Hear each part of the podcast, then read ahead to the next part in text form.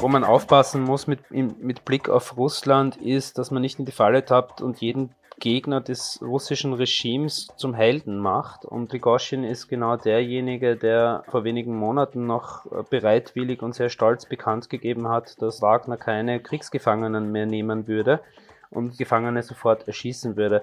Das ist auch der Chef jener Organisation, die Verräter sozusagen, die sich von Wagner abgewandt haben, mit einem Vorschlaghammer exekutieren hat lassen. Die Welt blickt in diesen Tagen auf Russland, wo der Chef der Söldnergruppe Wagner mit dem Kreml gebrochen hat. Es kam zu einem Marsch auf Moskau, der dann zwar abgebrochen wurde, doch die Risse in der russischen Führungsriege waren da schon offenkundig. Was haben diese Ereignisse für Folgen mit Blick auf den Angriffskrieg gegen die Ukraine? Und wie steht es um die vielbeschworene ukrainische Gegenoffensive? Darüber spreche ich heute mit Stefan Schocher, Osteuropa-Korrespondent des Luxemburger Wort und Experte für die Ukraine. Hallo nach Wien. Hallo. Stefan, werfen wir erstmal einen Blick nach Russland. Wie kann man das einordnen, diesen sogenannten Marsch auf Moskau und was seitdem geschehen ist? Also auf mich wirkt das wie ein, wie ein Machtkampf innerhalb des Apparats. Also da, davon jetzt auszugehen, dass, dass, dass Prigozhin eine, eine wirkliche Opposition ist im Sinne äh, des westeuropäischen Verständnisses von des Begriffs Opposition, ähm, da glaube ich, sollte man dringend und, und, und schnell davon Abstand nehmen. Ähm, es gibt in Russland genau zwei sehr offen öffentlich äh, präsente Oppositionelle oder Personen, die das Regime ähm, von Putin kritisieren. Das sind zwei Leute mit ganz eindeutigem äh, Hintergrund im Sicherheitsapparat. Das ist Prigozhin und das ist Igor Girkin. Ähm, Nochmal kurz äh, zur Klarstellung. Prigozhin äh, ist der Chef der Söldnergruppe Wagner. Mhm. Also stand jetzt auf jeden Fall schon mal der, der, der Chef. Wir sprechen jetzt hier am, am Mittwoch Vormittag. Und äh, Girkin ist ein ähm, russischer Freischärler, der also in, in in äh, Slowiansk, äh, also Slowiansk besetzt hatte und später dann Verteidigungsminister der DNR war.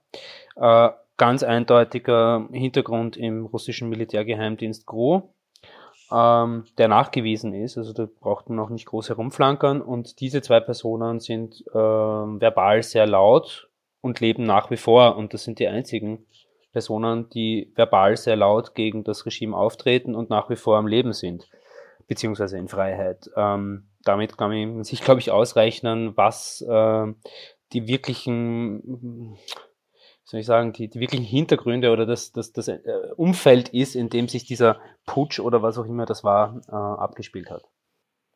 Was auch immer das war, das ist eine sehr gute Frage. Ähm, es ist schwierig, das jetzt genau einzuordnen, aber nach dem, was wir wissen, wie würdest du es bezeichnen? Was hat äh, Prigozhin da getrieben? Also was Prigozhin in den letzten Monaten getrieben hat, äh, ist meines Erachtens, äh, wenn man das ein bisschen beobachtet hat, ganz eindeutig einzuordnen als PR-Kampagne. Also der hat sich, der hat sich dargestellt, ist ein, also ich meine, das ist ein Oligarch, das ist ein steinreicher Mensch, der hat sich äh, präsentiert als als ähm, der volksnahe Soldatenführer, der über die Probleme dieser dieser Offensive äh, halt aus erster Hand Bescheid weiß, weil er vor Ort ist und so weiter. Ähm, hat sich aber großenteils, also großteils eigentlich auch ähm, komplett dem Ziel verschrieben. Also er hat einfach nur gesagt, ich kann die Ukraine besser auslöschen, als das Shoigu kann.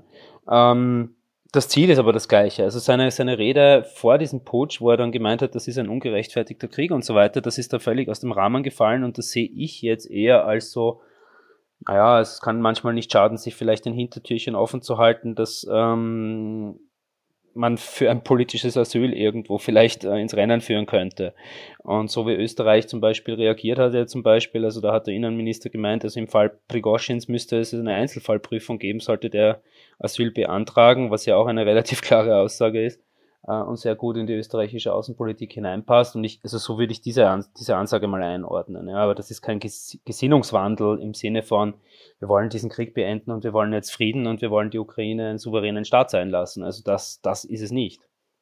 Ich würde mich jetzt mal weiter dem Fenster legen und sagen, ähm, so ein Asylantrag in Luxemburg würde wahrscheinlich äh, eher negativ beschieden werden. Äh, ich hatte am, am Wochenende äh, dann auch ähm, unseren äh, luxemburgischen Außenminister Jean Asselborn um eine Einordnung gebeten.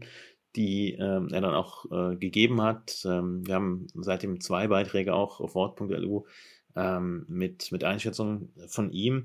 Und ein Punkt, den er hervorgehoben hat, äh, war eben auch mit Blick auf den Krieg, dass äh, Prigozhin jetzt ähm, mit seinen Äußerungen vom, äh, von den Tagen rund um diesen äh, sogenannten Marsch auf Moskau eigentlich völlig äh, alle, alle Legitimationsgrundlagen äh, Putins für diesen Angriff äh, vom, vom Tischgewicht hat.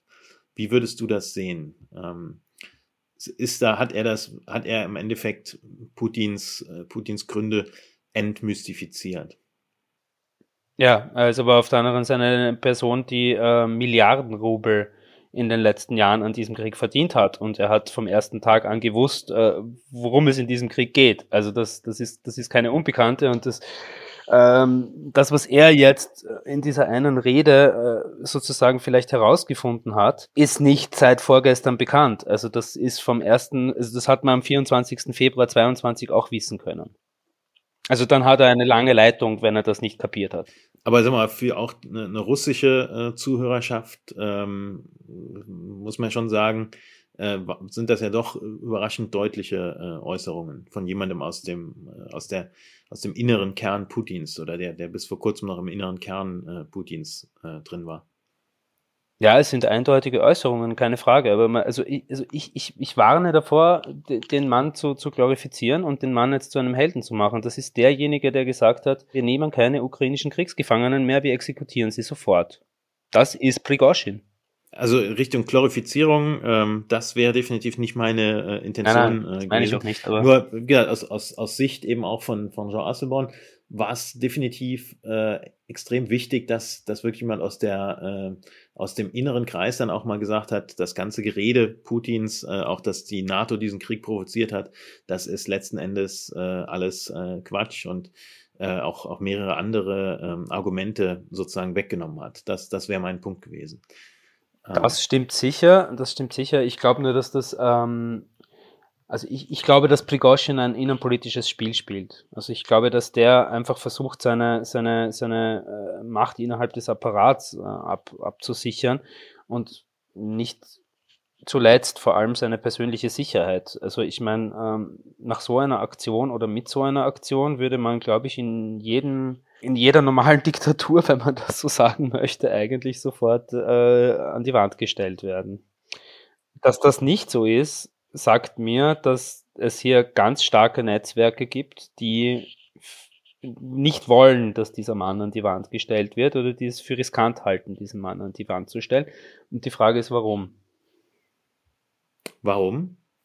Kann man das, das ist Spekulation, oder? Das ist reine Spekulation. Ich glaube, ich kann keiner jetzt wissen.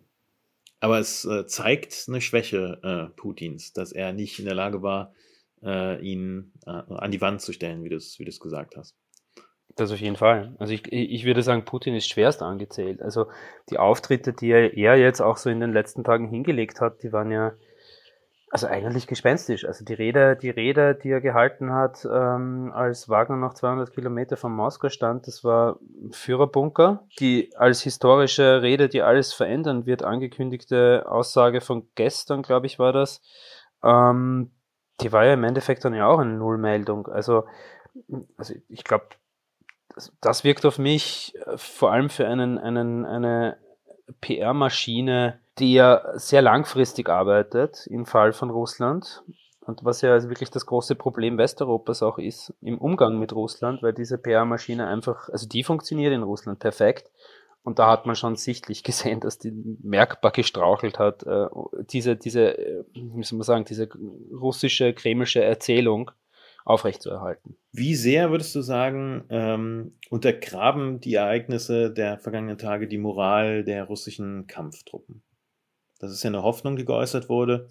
Ganz schwer zu sagen. Ich glaube, wir wissen es einfach nicht. Also was schon sichtbar ist, dass russische Militärblogger zunehmend jetzt auch relativ offen darüber sprechen, dass es einfach nicht gut aussieht an der Front. Äh, mein Eindruck von den Besuchen an, also in, äh, in, in, in einem Russi also im ukrainischen Kriegsgefangenenlager, wo russische Gefangene waren, war, dass die Moral an sich schon nicht sonderlich groß ist. Ähm, das war vor einigen Monaten, da hatten wir auch das eine Reportage ja. und mhm. mehrere Beiträge. ähm, die wir auch nochmal in den Show Notes verlinken werden. Das war im Frühjahr, da hatte ich, da hatte ich also nicht den Eindruck, dass da große, große Motivation ist. Ähm, auf der anderen Seite ist auch sehr große Passivität und, und also so ein gewisser Wille da, sich, sich dem Stärkeren und der Führenden oder der Führung einfach zu fügen und mitzumachen. Schauen wir auf die ähm, Gegenseite, die Ukraine. Ähm, da gab es ja ähm, zum Teil auch äh, offene Freude über diese Ereignisse, äh, dass man gesagt hat, so der Erzfeind äh, Putin ist am Straucheln. Ähm, jetzt sind auch noch mal ein paar Tage vergangen. Ähm, wie hast du die Reaktionen beobachtet?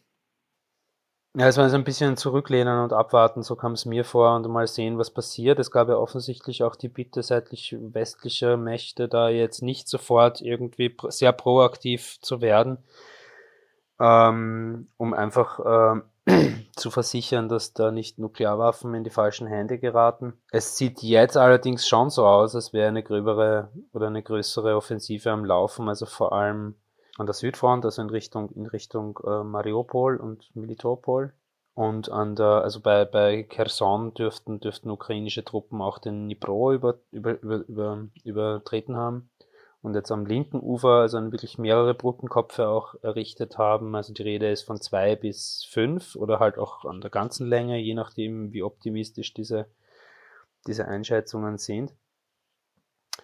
Ähm, ungehindert, also von ukrainischer Seite muss man halt sagen, äh, der, der, der, der russische Drohnenkrieg oder Angriffskrieg mit, mit, mit Raketen, Luftkrieg ist einfach ungehindert und unbegrenzt weitergegangen. Also das, das dürfte von russischer Seite auch schon sehr routiniert sein. Also man schickt halt jede Nacht mehrere Marschflugkörper und Drohnen. Das sind halt mal mehr, mal weniger. Und die Ziele sind auch immer dieselben. Also jetzt war es ein Kaffeehaus oder ein Restaurant in, in Kramatorsk und Wohnhäuser und, und, und dergleichen. Ja. Wie würdest du denn insgesamt den Stand dieser ähm, berühmten, kann man fast schon sagen, Gegenoffensive bewerten? Weil ursprünglich hieß es ja mal, das ist die äh, Frühjahrsoffensive. Dann war irgendwann so Frühsommer und äh, es war nicht so ganz klar, oder beziehungsweise für Experten war eines klar, es gibt jetzt nicht einen Tag X, wo gesagt wird, so, bumm, jetzt fängt diese diese Offensive an, sondern ähm, es, es, gab da wohl Vorarbeiten, es gab dann eben auch äh, erste Vorstöße. Wie würdest du das äh, einordnen, den, den Stand der Dinge? Schwer zu sagen, nachdem ich kein Militär bin, aber also ich, ich glaube, das ist sowas, ähm, eine Sache, die schon, schon seit geraumer Zeit jetzt einfach irgendwie, so eine Welle, die, die an, an, an Schub aufnimmt, weil so die ganze also dass jetzt in Belgorod zum Beispiel einen, einen, einen, einen Aufstand ähm, russischer Oppositioneller gibt, die natürlich von der Ukraine versorgt werden, das ist mehr oder weniger klar, oder die ja von ukrainischem Gebiet aus agieren. Wo genau liegt Belgorod, nur zur Einordnung? Das ist die nächste größere Stadt gegenüber über Kharkiv an der nordöstlichen Grenze der Ukraine. Das ist auch gerade bewusst so, dass, äh, der, dass man in der Ukraine ähm, auch darum gebeten hat, die Bevölkerung sich da äh, möglichst ähm, dezent zu verhalten, auch äh, keine, keine äh, Beiträge zu posten, beispielsweise in sozialen Medien, sondern man, man will da offen, offensichtlich jetzt Fakten schaffen, ohne allzu viel äh, davon an die Öffentlichkeit zu tun, oder? Das ist sicher eine ganz bewusste Vorgehensweise, weil ich, also bei, bei solchen Aktionen will keiner, dass, dass, dass dann, dass, dass dann äh, von, von Millionen Menschen auf Twitter analysiert wird, was als nächstes passiert. Das ist der genaue Inhalt von solchen, von solchen Offensiven. An und für sich muss man aber, glaube ich, schon auch sagen, dass es also vor allem in der, in der, in der Vorwoche sehr systematische Schläge oder Luftschläge, also größere, mit größerer Distanz Schläge gegeben hat, also was, was die Versorgungslinien äh, von der Krim kommend angeht. Also da wurden wirklich, also wenn, wenn man sich das auf einer Karte ansieht, also wirklich einfach Eisenbahnlinien, neuralgische Punkte, seien es Brücken, seien es äh, Knotenpunkte, ähm, beschossen und wenn man sich so quasi die, die, die, die Karte der Ziele ansieht, ist, sind das halt einfach die Eisenbahnlinien. Der Gipfel dieser, dieser Angriffswelle, glaube ich, ist noch nicht erreicht. Die Risiken sind ja nach wie vor eigentlich unüberschaubar fast. Äh, es gab dann vor, vor einigen Wochen diesen mutmaßlichen russischen Angriff auf äh, einen äh, Staudamm am Dnieper. Ähm, wie wir in der letzten Folge auch unseres Podcasts äh, gehört haben, mit einem Experten, der sich äh, auch mit äh, dem Thema Wasser beschäftigt hat. Äh, da sind noch fünf weitere Staudämme allein am Dnieper-Oberlauf, die äh, gesprengt werden können. Ähm, also die, die russische Seite hat da ja noch sehr viele Möglichkeiten, auch noch unterhalb der, der atomaren äh, Möglichkeiten, um, um, um zu eskalieren. Also Staudämme aus der Luft anzugreifen, ist ja, wie wir, jetzt gelernt haben in den letzten zwei Wochen, äh, nicht so einfach, weil die ganze, also die Konstruktion unter vielen, vielen Metern Wasser ist und in dem Fall dieser, dieses Kachowka-Staudamm sehr, also auch atombombensicher ist. Das heißt, in dem Fall, glaube ich, ist es ja relativ klar, dass das äh, vermint worden ist und gezielt gesprengt worden ist. Ähm, bei den anderen Staudämmen am Oberlauf des, des Nipro ähm, bin ich mir nicht so ganz sicher, in welchem Zustand die sind. Also von dem, bei, also nördlich von Kiew hat es immer geheißen, dass der in einem relativ miserablen Zustand ist. Äh, und auch schon ohne kriegerische Gefahr ein bisschen so ein, eine Sache war, die ein bisschen kritisch beäugt worden ist. Aber natürlich, ich meine, Saporoschje äh, Atomkraftwerk äh, ist, ist, ist, das ist wahrscheinlich das, das größte Risiko ne? jetzt.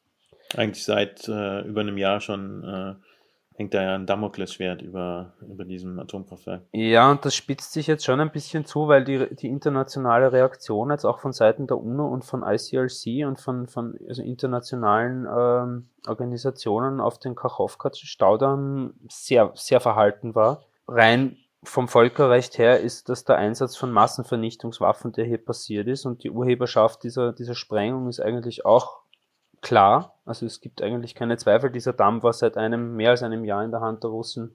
Äh, Russland hat selber mehrmals darüber geprahlt, dass dieser Damm vermint worden sei und dieser Damm war nicht jetzt unmittelbar umkämpft. Also es, es gab Artilleriebeschuss immer wieder auf beide Seiten mit Mäusergranaten und so weiter, aber es gab keine schwerwiegenden Kämpfe oder äh, Vorstöße der Ukraine dort. Also es ist eindeutig, wer das in die Höhe ge geblasen hat.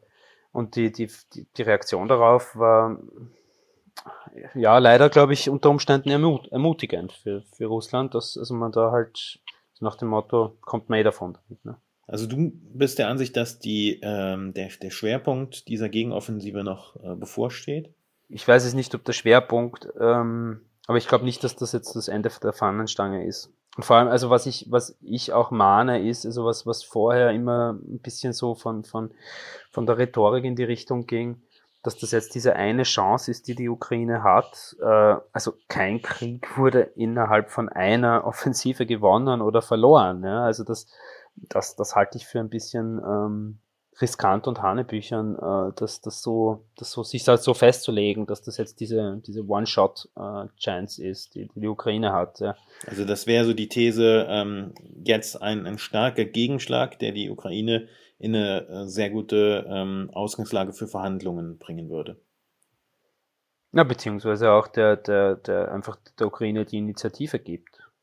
Also Verhandlungen, Verhandlungen mit Russland sehe ich unter den gegebenen Vorzeichen, also jetzt auch vor allem nach dem Prigozhin ähm, äh, Marsch der Gerechtigkeit, wie auch immer man das nennen möchte, ähm, für relativ ausgeschlossen, weil man ja eigentlich nicht weiß, mit wem man da verhandelt und wer dann im Endeffekt äh, das auch implementieren wird müssen. Und die, die Ansage von russischer Seite ist ja unverändert. Also da hat sich ja jetzt auch, also Lavrov sitzt ja mit eiserner Mine, als wäre ja nichts passiert in Russland. Also die, die, die außenpolitische Linie, die Haltung gegenüber der Ukraine ist unverändert. Und die ist es, also ohne Zerstörung, Entwaffnung und Kapitulation der Ukraine lässt, kann man nicht verhandeln mit der Ukraine, aber das ist keine, das ist keine Verhandlungsvorlage. Das heißt, wir müssen uns, uns auf jeden Fall darauf einstellen, dass dieser Krieg äh, noch sehr lange dauern wird. Das glaube ich schon, beziehungsweise ja, man kann auch, man kann auch die Ukraine zum Einlenken zwingen, nur das wird schwerwiegende Folgen für, für die europäische Demokratie haben und für europäische Rechtsstaatssysteme. Das kann man natürlich auch machen, aber die Folgen muss man sich, glaube ich, bewusst sein. Ja. Du selbst hast jetzt gerade noch einen äh, Beitrag für uns verfasst. Ähm, da geht's um ähm, ukrainische Kriegsgefangene in russischen Händen. Ähm, werden das in den Show Notes verlinken, finden es auch auf wort.lu. Was hat es da mit dem Thema auf sich? Der Punkt ist, dass diese Angehörigen äh, keinerlei Informationen darüber haben, wo ihre Brüder, Ehemänner, Söhne äh, sich aufhalten und wo sich die befinden, weil also ich habe mit mehreren Angehörigen über jetzt ähm, fast ein Dreivierteljahr eigentlich ähm, geredet, also die, die Angehörige in, in, in, russischer Kriegsgefangenschaft haben. Ich habe auch selber, ein guter Freund von mir ist auch in, in russischer Kriegsgefangenschaft, äh, wurde aber verurteilt sogar. Ähm, und keiner von denen hat, hat Kontakt zu, zu diesen Kriegsgefangenen. Nach ähm, der Genfer Konvention äh, ist es aber sehr klar geregelt, dass, dass äh, Kriegsgefangene die Möglichkeit haben müssen, mit ihren Familien Kontakt aufzunehmen und diesen Kontakt auch zu halten. Das passiert offenkundig nicht. Es gibt da ähm, riesengroße Streitereien auch mit dem, mit dem ICLC, das da, glaube ich, drauf und dran ist, ähm, im Moment äh, in, in der Ukraine wirklich schweren Schaden, also schweren Image-Schaden zuzunehmen. Also die Angehörigen, mit denen ich auch geredet habe, die sind, die sind, also die, die sind stinkesauer auf das ICRC, also weil sie eher vom ICRC angerufen werden, äh, ob sie dann Informationen über ihre Angehörigen haben, als dass das ICRC Informationen diesen Angehörigen geben würde, was mit ihren Angehörigen in Russland ist, weil es wäre eigentlich die Aufgabe des ICRC, diese Angehörigen zu besuchen und es müsste eigentlich auch die russische Seite gewährleisten, dass das ICRC Zugang zu diesen Kriegsgefangenen hat hat es aber offensichtlich nicht. Das ICLC selber sagt, ähm, sie, sie sprechen darüber nicht, was aus der Sicht des ICLC und aus dem Mandat des ICLC auch völlig verständlich ist, weil wenn man in solch einem Feld äh, unterwegs ist, kann man sich in keiner Weise auf eine Seite schlagen beziehungsweise eine Seite anpatzen und die andere halt nicht. Das ist eine extrem heikle Geschichte und diese oder eine extrem heikle Gratwanderung, aber die kommt momentan in eine ziemlich gefährliche Unbalance. ICLC, ähm, wofür steht die Abkürzung? Äh, das Internationale Komitee vom Roten Kreuz, Verzeihung. Okay. Ja. Und die sind dort mit ähm, Delegationen äh, normalerweise unterwegs und haben Kontakt, also in, so wäre es üblich, dass sie Kontakt haben zu den Kriegsgefangenen. Normalerweise müsste das ICLC Kontakt zu den Kriegsgefangenen haben, ja. Also müsste Zugang zu Lagern haben und Einrichtungen haben. Das ist auf der ukrainischen Seite meines Wissens auch relativ gut der Fall. Also in dem Lager, in dem ich war, habe ich mich umgehört. Da hatten alle äh, bereits, also alle, alle Insassen einen Kontakt mit dem ICLC bereits und hatten auch Kontakt mit ihren Angehörigen.